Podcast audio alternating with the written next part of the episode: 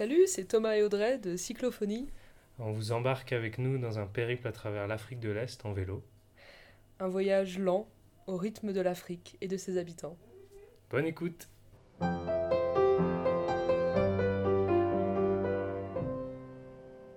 Jour 22, 726 km de parcouru. Donc nous voilà maintenant au Kenya et on va consacrer cet épisode au passage de frontières, qui est un moment qu'on apprécie tout particulièrement quand on voyage à vélo, parce que c'est le moment en fait où on se rend compte de euh, plein de différences entre le pays d'avant et, et le nouveau pays. Donc là, on va vous parler du Kenya et de l'Ouganda. Voilà. Comparer un peu ces deux pays. Voilà. On Donc, commence par... euh, Les paysages. Ouais, Alors, en Ouganda, on vous avait parlé qu'on avait beaucoup de soleil. On était couverts, euh, on se protégeait de la, de la tête aux pieds vraiment euh, contre ce soleil très très fort qui, qui tapait dessus toute la journée. On avait euh, des pantalons, des chemises, des gants, un chapeau sous le casque, tellement on, avait, on attrapait des coups de soleil euh, très très vite. Au Kenya, on a enlevé tous ces vêtements et on les a souvent remplacés par un kawaii, parce que Ouais. depuis qu'on est au Kenya, il pleut presque tous les jours. Alors, je, pense qu'on a eu de la pluie tous les jours. hein. on n'a pas trop de pluie en journée, mais c'est vrai que tous les soirs Mm. il se met à pleuvoir. Et c'est impressionnant. Ouais. C'est des averses comme on en a rarement vu, où euh, il, il pleut vraiment très très fort, ça fait des torrents dans les, dans les rues. Et en fait, euh, au moment où il pleut, tout, tout, tout s'arrête en fait. Donc les gens s'abritent. Et euh, là où les routes étaient, où il y a eu du passage de mobylettes, etc., euh, tout d'un coup, il n'y a plus rien. Et donc on attend que cette énorme pluie passe. Et euh, donc on attend avec les, locaux. Et, puis après, une fois que c'est fini, euh, on repart. Ce changement de climat il est lié euh, au changement d'altitude aussi, parce qu'on est quand même pas mal monté depuis au Kenya. On a maintenant des paysages de montagne. Alors, C'est un peu étonnant parce qu'il fait, il fait 15 degrés après, la pluie. Euh, on est en montagne, il y a une belle route asphaltée. Il y a des sapins, il y a des forêts. On se croit plus en Suisse ou dans les Alpes En que- qu'en Afrique. c'est vraiment magnifique en tout cas. Mm. C'est vrai que c'est vraiment quelque chose auquel on s'attendait pas du tout à voir en Afrique, une température aussi basse. Et d'avoir froid, quoi. on a même sorti notre polaire une fois. donc,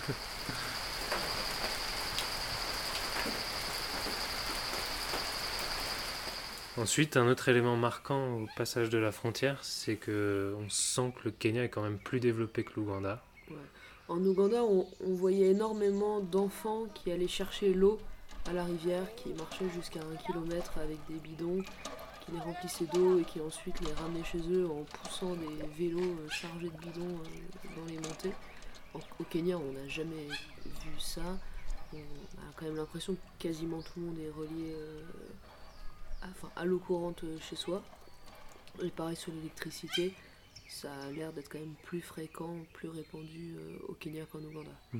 C'est quelque chose qu'on voit aussi dans les villes. Alors, en Ouganda, les, toutes les villes qu'on a vues, c'était calme. C'était calme. Il s'y passait quasiment rien. Alors qu'au Kenya, ça, ça grouille de partout. Il y, a, il y a des gens qui travaillent euh, de partout. On Et sent que c'est en plein essor. Ouais. ça se construit, ça change. Quoi. Et, et un- un- une petite anecdote marrante, c'est qu'en arrivant au Kenya, on a, on a vu des gens qui se pressaient, donc qui, marchaient d'un pas précipité. c'est quelque chose qu'on n'a jamais vu en Ouganda, où les gens marchaient tout le temps euh, très lentement et très tranquillement.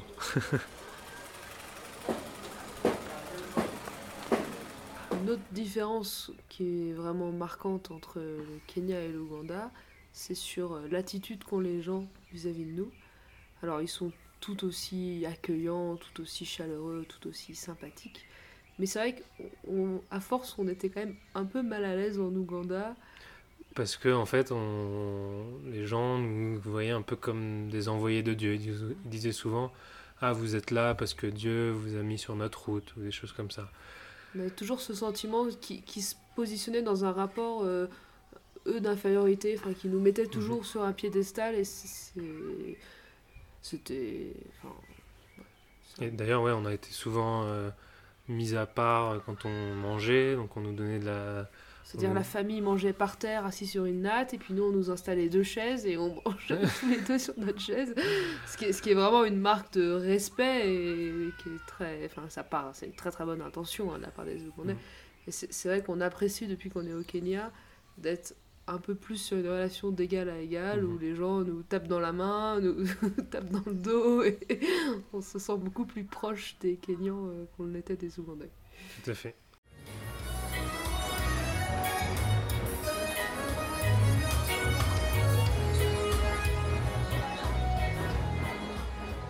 En Ouganda, on a été très souvent accueillis par des profs.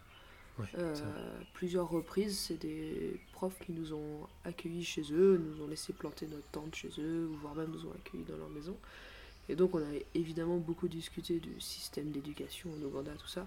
Et c'est vrai que tous les profs euh, nous ont décrit une situation qui est quand même euh, très compliquée, avec en particulier en école primaire des classes de plus de 100 élèves, 120, 130 élèves par classe. Donc évidemment dans ces conditions-là, c'est très très compliqué d'enseigner. Et au Kenya, euh, on a également discuté avec des profs qui nous ont dit que c'était en général plutôt 40, 50 élèves par classe, ce qui reste plus qu'en Europe, mais ce qui est quand même Mhm. beaucoup plus euh, facile.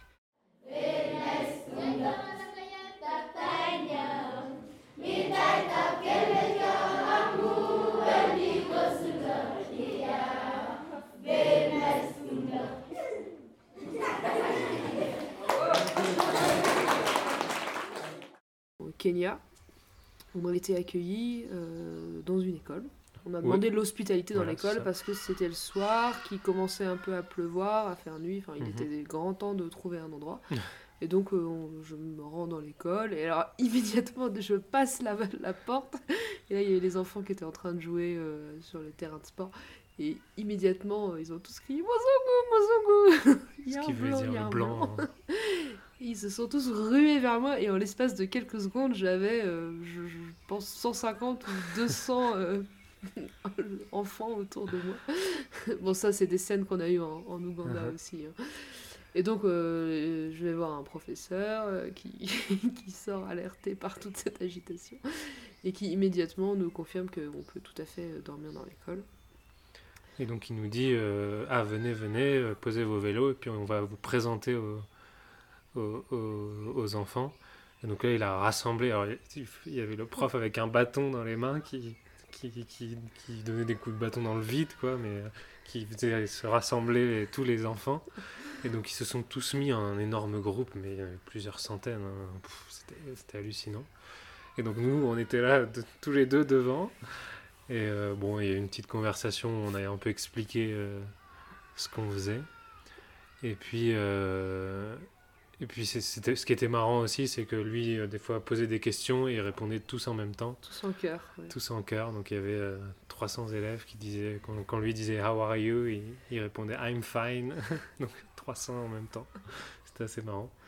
Et puis à la fin de cette entrevue, euh, ça s'est fini euh, de manière un peu amusante parce qu'il il a commencé à. Les enfants ont entendu la, la pluie arriver, mais vraiment la, la grosse pluie, euh, comme on vous a raconté avant là. Et puis tout le monde a commencé à crier Rain, rain, rain. Et puis là, Tout tous les enfants se sont, se sont se dispersés. sont dispersés. En, en- en 15 secondes, il n'y avait plus personne. Nous, on s'est mis à courir aussi. Et on surtout, en fait- 15 secondes, il pleuvait des trompes Ah, d'eau. Heureusement qu'il n'y avait plus personne dehors. Et le lendemain, euh, il y a un, de- un des profs avec qui on a parlé qui nous a invités à. à, À venir en classe. Mhm. Donc il a, on s'est retrouvé dans une salle de classe avec euh, une quarantaine d'élèves qui étaient assis là. Et on a à nouveau raconté notre histoire. Et là, euh, ce que- ça a duré, euh, je sais pas combien de temps. Peut-être une heure au total. Presque une heure, je Mhm. pense. Et les enfants ont pu nous poser des questions. Mhm. Et donc on a vraiment plus, plus partagé euh, notre histoire, mais surtout comparé la France au Kenya.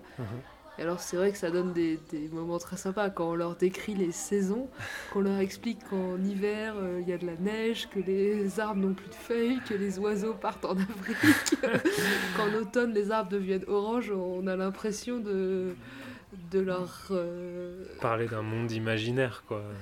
Parce que pour eux, c'est toute l'année la même chose. Il y a un peu, un peu plus de pluie, un peu moins de pluie de temps en temps, mais.